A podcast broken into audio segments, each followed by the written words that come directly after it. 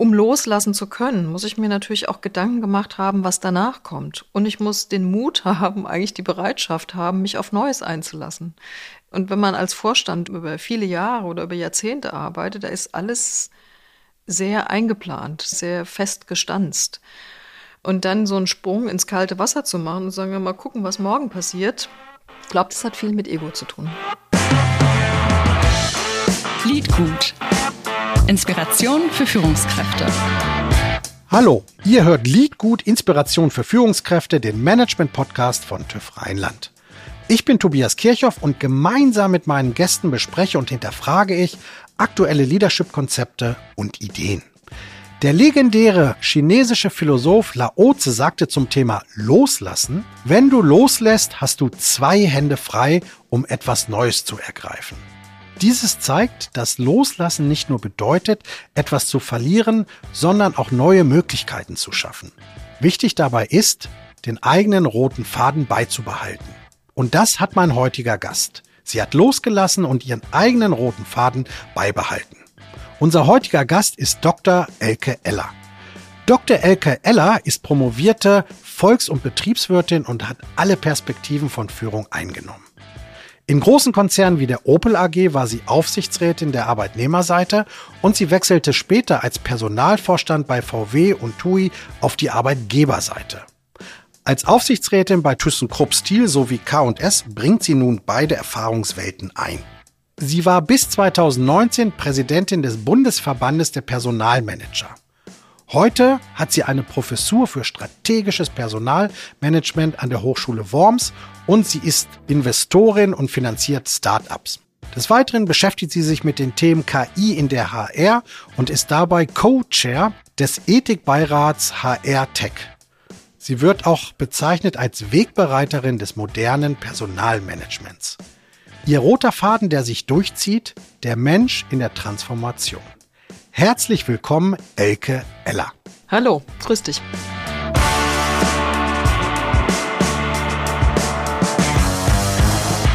So viele Tätigkeiten in 30 Jahren oder auch mehr.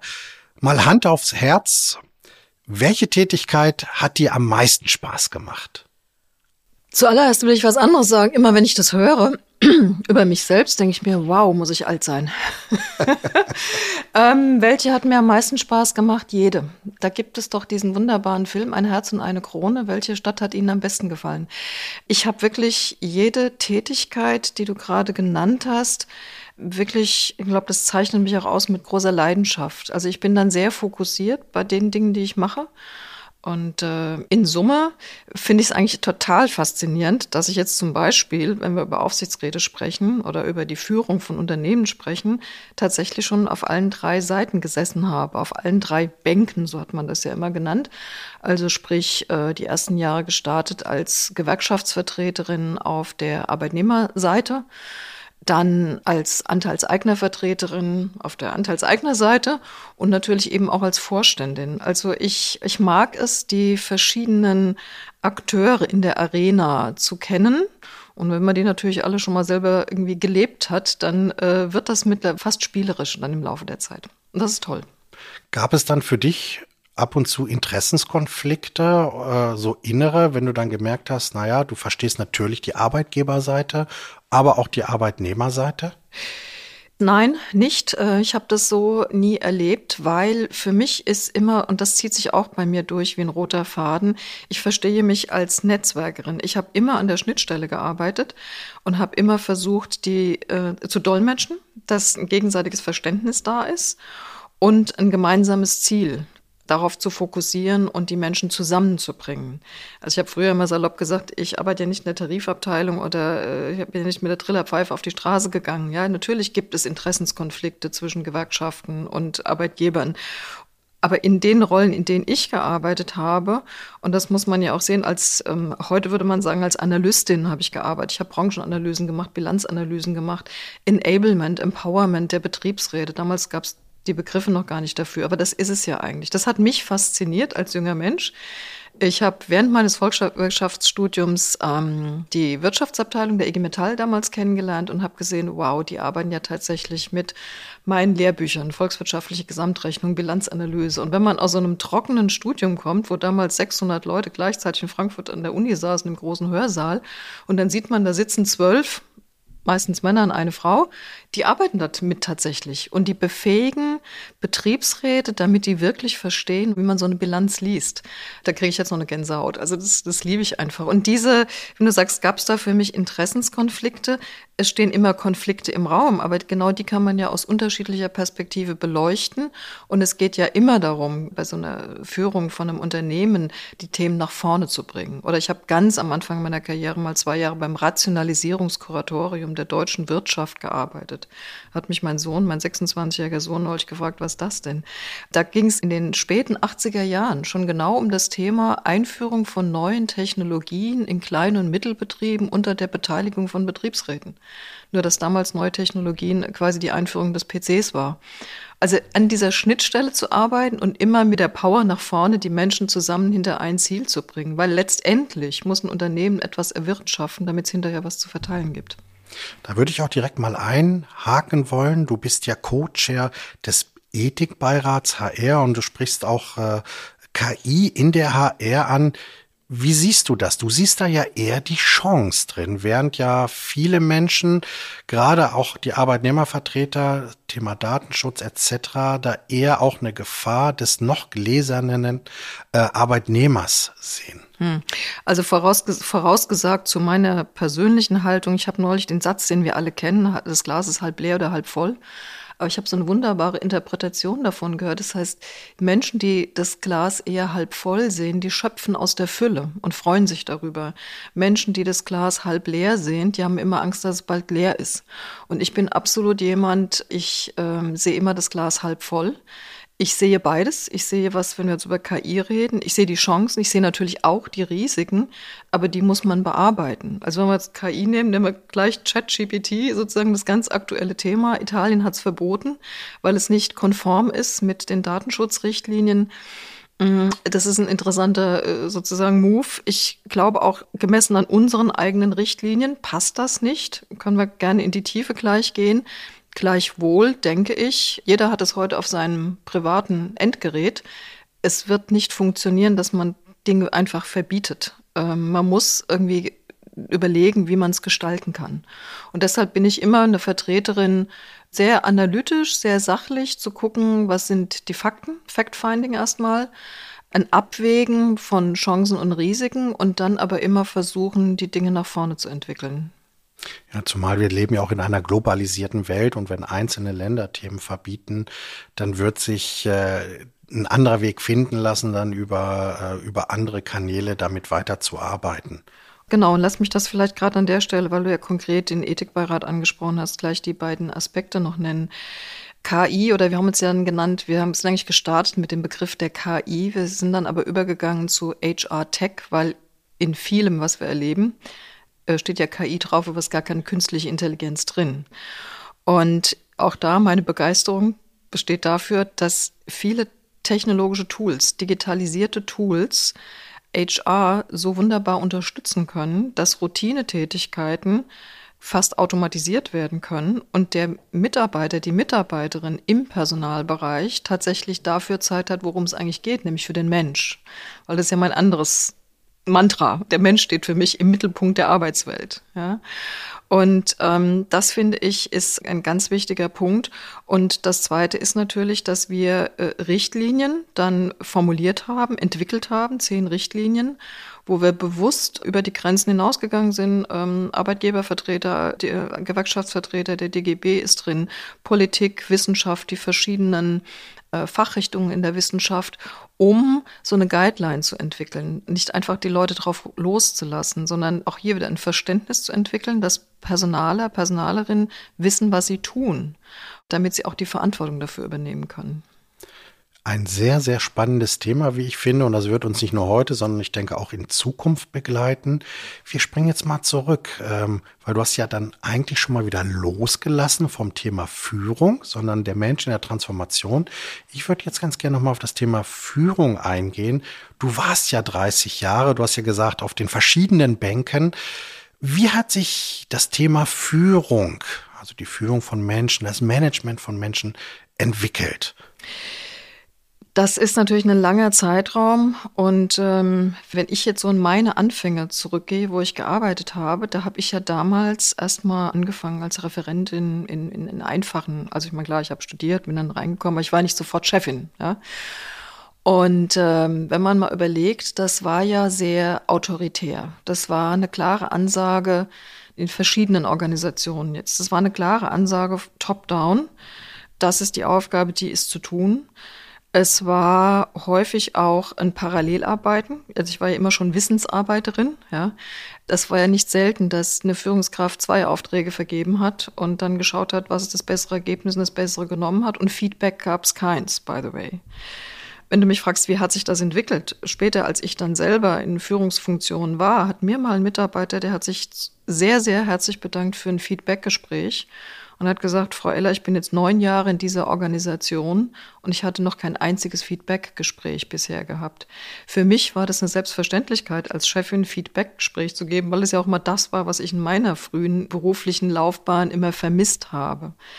Also dieses Top-Down ähm, war ganz zentral was war noch zentral in der Zeit? Auch, also teilweise ja sogar ähm, bottom-up, also dass es untersagt war, dass man als normaler Mitarbeiter, Mitarbeiterin sozusagen die, die Hierarchie, den, den Abteilungsleiter überspringt und an die Ebene etwas weitergibt, an die Ebene oben drüber. Also die Aufforderung, das nur zu kanalisieren über den Abteilungsleiter, fand ich immer schon total abstrus. Und ich genieße das heute so sehr, dass man einfach über die Hierarchien hinweg oder in flachen Hierarchien gemeinsam am Tisch sitzt und themenzentriert arbeitet. Und jeder bringt ein, was er oder was sie dazu zu sagen hat. Und dritter und letzter Punkt, was ich sagen will, mir hat mal früher wie gesagt, da musste ich mich jetzt wirklich ganz graben in meinem Kopf, äh, meine, meine Erinnerung an meine frühe Berufstätigkeit. Da sagte jemand, ähm, du wirst erst hier gesehen werden als Abteilungsleiter. Abteilungsleiterin, der hat natürlich von Abteilungsleiter gesprochen. Also du wirst erst gesehen werden auf der Ebene der Abteilungsleiterin. Unten drunter wird gar nicht wahrgenommen. Jetzt war ich, wie gesagt, Hochschulstudium, immer im Wissensbereich tätig. Und ich habe bis später natürlich auch gemerkt, wenn du dann noch in die Werke gehst. Oder anderes Beispiel, dass man früher, wirklich früher, auch üblich war, die Chefs von ganz oben, die spricht man gar nicht an. Ich finde es furchtbar. Ich bin in die Werke gegangen und habe jeden gegrüßt, ja, so wie in meinem Heimatdorf. Ich habe jeden gegrüßt. Und wie haben die reagiert? Erstmal irritiert, und dann aber hat sich das, und ich war dann richtig, richtig stolz drauf, das hat sich dann durchgesetzt. Und kürzlich habe ich eine Frau getroffen aus einer früheren Organisation, wo ich tätig war, die hat gesagt, ja, ja, die Ella-Methode, da sprechen wir immer noch drüber.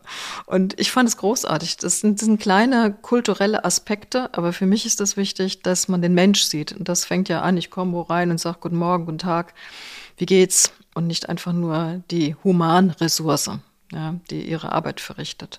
Also, lange Rede, kurzer Sinn. In meiner Spanne, die ich überblicken kann, mehr als 30 Jahre, hat sich Führung massiv verändert.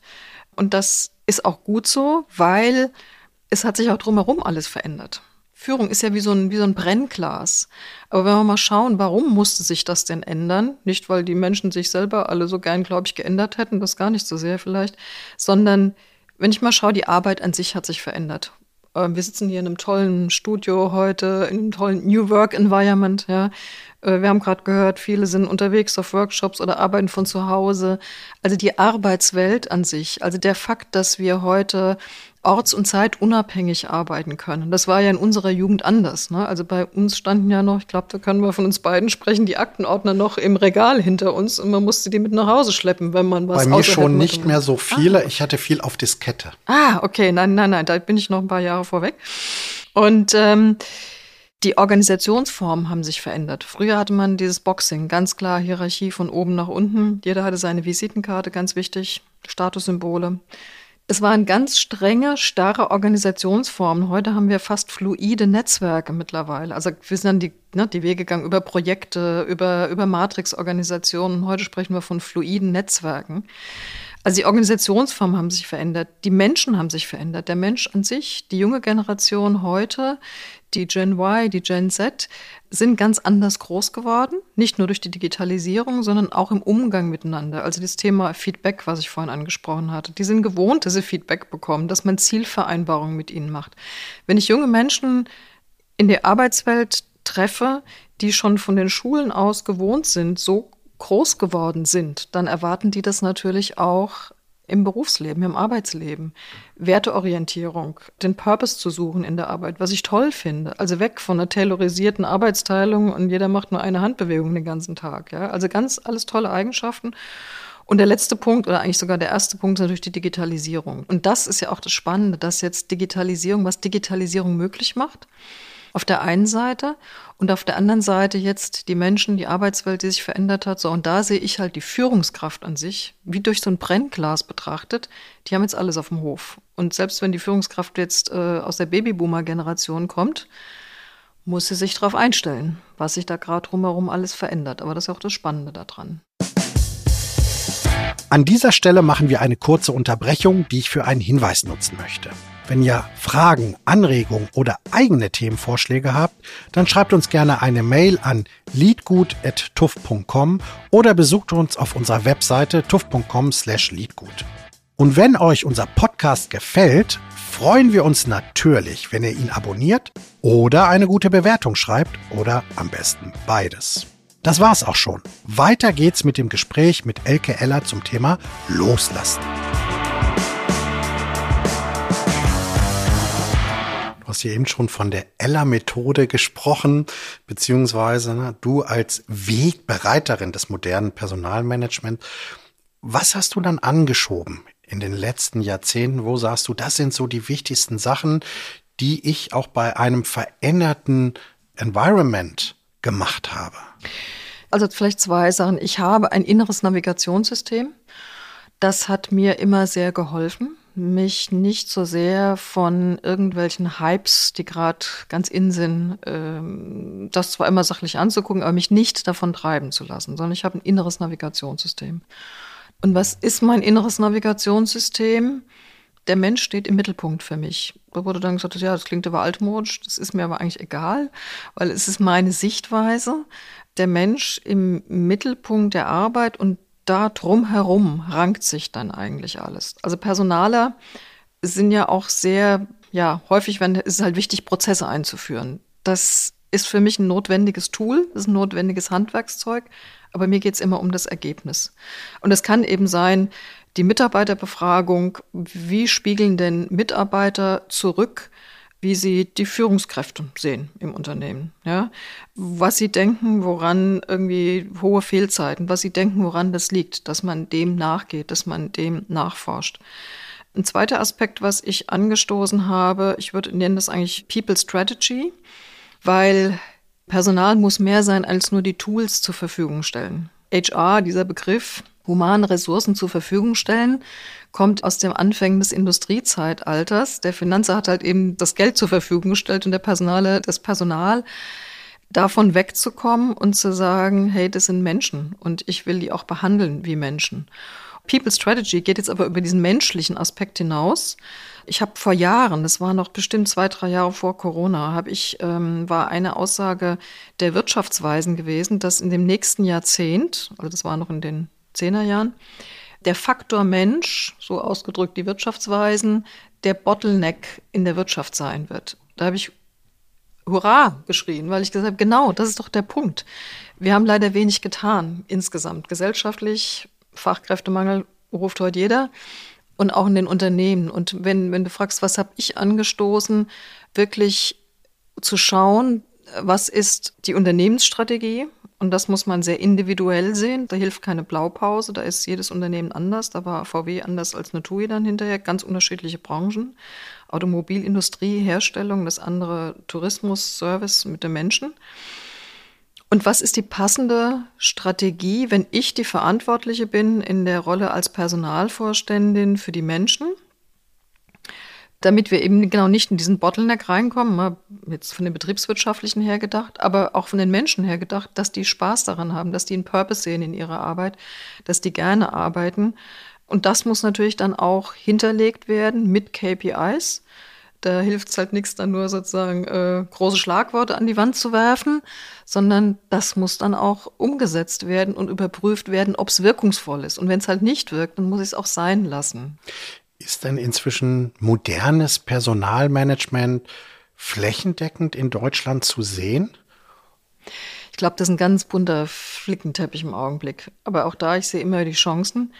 Ich finde sogar gerade, dass ähm, kleine Mittelbetriebe, und ich bin jetzt auch in letzter Zeit gerade von Unternehmern angesprochen worden, eher auch aus dem kleinen Mittelbetriebsbereich. Zum Beispiel ähm, in Hessen gibt es die erste Frau, ist Innungspräsidentin des Handwerks und da wurde ein Frauennetzwerk ins Leben gerufen und ich hatte, die haben mich gefragt nach einem Impulsvortrag. Und mir ist aufgefallen, gerade wenn man in diesen mittelständischen, eigentlich sehr, sehr traditionellen Familienbetrieben, mittelständischen Bereich ist, dass da eigentlich ganz viele große Chancen drin liegen, weil die haben ja gar nicht dieses Gestanzte, was wir aus den deutschen DAX und Großkonzernen kennen, sondern die haben noch den Kontakt zum Mitarbeiter. Ist das flächendeckend? Nein, überhaupt nicht. Es gibt alle Facetten und die Schwierigkeit finde ich eigentlich, dass ja selbst in den Unternehmen, und das ist vielleicht auch ein Thema, wo man sich wirklich Gedanken drum machen muss, dass selbst im Unternehmen ja verschiedenste Stilrichtungen da sind. Da ist vielleicht die IT-Abteilung, die schon sehr modern arbeitet und sehr modern geführt werden muss. Und da ist vielleicht die Finanzbuchhaltung, die vielleicht nicht nach OKRs arbeitet und nicht unbedingt agile arbeiten muss. Ja? Also selbst im Unternehmen gibt es die Stilbrüche. Da sind wir in so einer spannenden Phase. Das kommt mir vor wie wirklich so ein Sprung nach vorne gerade. Und ähm, da wird gerade viel ausprobiert. Wir sprechen ja immer gern von Best Cases. Mir wäre eigentlich recht, dass wir irgendwie von First Cases sprechen, dass wir uns einfach angucken, neue Unternehmen angucken, wo es funktioniert und uns da was abgucken, um nicht jedes Mal das Rad neu erfinden zu müssen, aber sich Stück für Stück was abzugucken und zu modernisieren. Und im besten Fall werden dann diese First Cases zu Average Cases, ja, und äh, wir bekommen eine Weiterentwicklung auf breiter Flur hin. Wenn wir uns jetzt mal die einzelne Führungskraft anschauen, inwieweit ist für die das Thema Loslassen wichtig? Loslassen hat ja immer was mit Ego auch zu tun. Also ich wurde zum Beispiel, als ich mich entschieden habe, zu dem Zeitpunkt, wo klar war, ich gehe jetzt auf die 60 zu und wo ich mich entschieden habe, ich höre jetzt mit der Art von Arbeitsleben beende ich jetzt. Ich mache zwar ganz viel ähm, nach wie vor, aber es kommt jetzt, fängt jetzt eine neue Lebensphase für mich an. Wurde ich ganz viel gefragt, äh, ja, bist du dir sicher? Meinst du das wirklich? Wirst du das nicht bereuen? Nein, ich habe es nicht bereut. Und ich wurde gefragt ähm, von wirklich Menschen mit professionellem Hintergrund, und zwar sind dann immer auf die Statussymbole gekommen. Also macht dir das denn dann nichts mehr aus, wenn du nicht als Frau Vorständin begrüßt wirst? Ja, macht dir das dann nichts aus, wenn du keinen Dienstwagen mehr hast? Nee, dann kaufe ich mir selber ein Auto. Macht dir das denn nichts aus, wenn? Und dann kommen die ganzen Statussymbole. Um loslassen zu können, muss ich mir natürlich auch Gedanken gemacht haben, was danach kommt. Und ich muss den Mut haben, eigentlich die Bereitschaft haben, mich auf Neues einzulassen. Und wenn man als Vorstand über viele Jahre oder über Jahrzehnte arbeitet, da ist alles sehr eingeplant, sehr fest gestanzt. Und dann so einen Sprung ins kalte Wasser zu machen und sagen, mal gucken, was morgen passiert. Ich glaube, das hat viel mit Ego zu tun. Mhm. Du hast mal an einer Stelle gesagt, Führung ist weiblich. Mhm. Um jetzt auch wieder so ein bisschen auf das Thema Führung zu kommen. Was meinst du damit? Ja, ich sage das immer gerne provokant. Ähm, ich meine es aber auch so. Ich glaube, dass viele Attribute von moderner Führung schreiben wir eigentlich eher Frauen zu.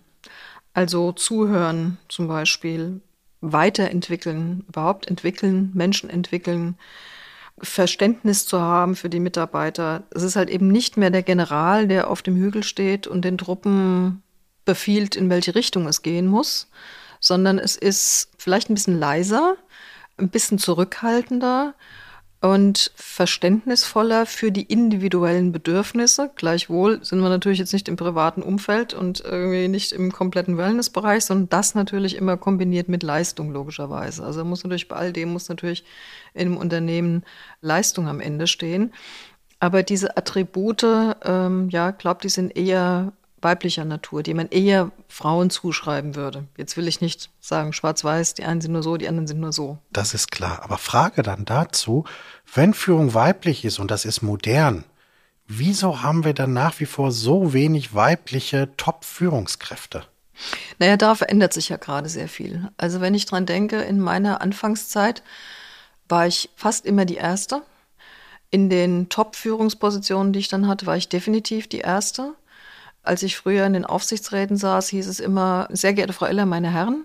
Und ich bin immer am Anfang zusammengezuckt, weil ich dachte, uh, meint er jetzt mich?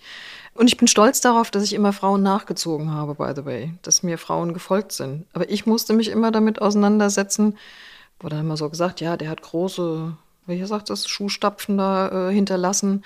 Und ich habe dann irgendwann für mich gesagt, naja, ich habe Größe 38, ich werde meine eigenen Fußabdrücke entwickeln. Dies wird halt nicht in diese 43er Größe, es wird, wird anders aussehen. Wenn ich jetzt heute sehe, da ist es ja oft, da haben wir schon mehrere Frauen. Wir haben schon durch die Gesetzesvorgaben, wir haben Frauen in den Aufsichtsräten. Man sagt ja auch, eine Schwalbe macht noch keinen Sommer. Und wir sind jetzt in einer Phase, wo mehrere Frauen in den Führungsgremien sitzen und damit auch die Chance wächst, tatsächlich eine Kultur verändern zu können wenn ich, wie gesagt, nochmal in meiner Anfangszeit war es eben was, die prägende Kultur eine männlich und es gab eine Frau. Und das verändert sich aber gerade und ich glaube, das wird auch zunehmend äh, noch mehr werden.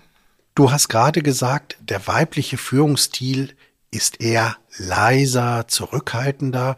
Könnte da vielleicht auch eins der Probleme liegen, dass wir noch nicht weiter sind, weil sich Frauen eher zurückhaltend benehmen oder anders formuliert, dass Männer eher die Bühne für sich nutzen? Absolut. Ich kann dir da auch gerne ein Beispiel dafür geben. Ich habe in meinen Jahren als Personalvorständin genau einmal die Situation gehabt, dass eine Frau kam, auf eine ausgeschriebene Abteilungsleiterstelle, von sich aus den Hut in den Ring geworfen hat und gesagt hat, ich möchte mich dafür bewerben. Ansonsten kamen immer Männer, die nach ihrer eigenen Einschätzung befunden haben, dass sie die richtigen wären. Zweitens, ich habe die Erfahrung gemacht, das ist auch durch viele Studien mittlerweile belegt, Frauen müssen quasi 100 Prozent davon überzeugt sein, dass sie das beherrschen würden, was man von ihnen da in Zukunft verlangen wird. Während bei Männern kennt man aus vielen Studien, die sagen so, Pi mal Daumen, wird schon.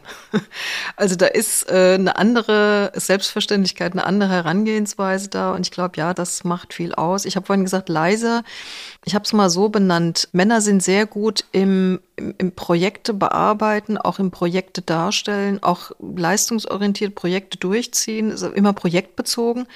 Frauen gucken das ja immer eher so ganzheitlich an. Ich habe das mal als Beispiel benannt. Ich habe noch nie eine Mutter gesehen, die ihr Kind aus dem Haus gehen lässt ohne Schuhe und sagt, ich war ja nur für die Strümpfe zuständig. Ja, also dieses archaische vielleicht auch, jetzt will ich da nicht zu arg reingehen, aber es ist immer von Frauen, die haben eher so einen ganzheitlichen Blick auf die Dinge. Ja, die lassen keinen stehen.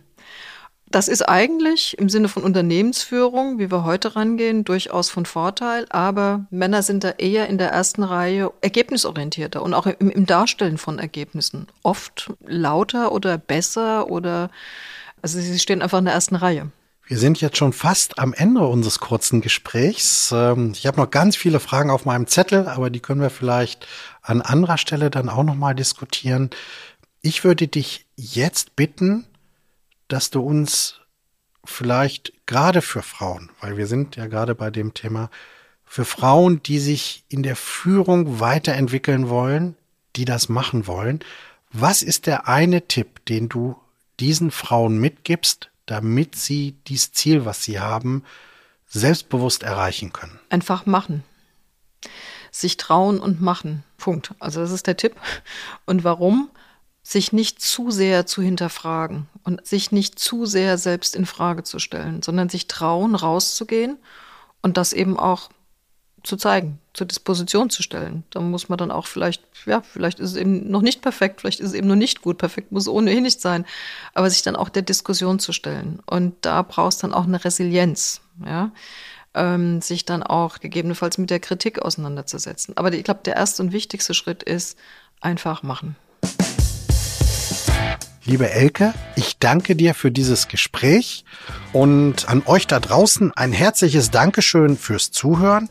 Das war eine weitere Folge von Liedgut. Mein Name ist Tobias Kirchhoff und ich hoffe, ihr kehrt inspiriert in euren Arbeitsalltag zurück und bleibt neugierig. Liedgut. Inspiration für Führungskräfte.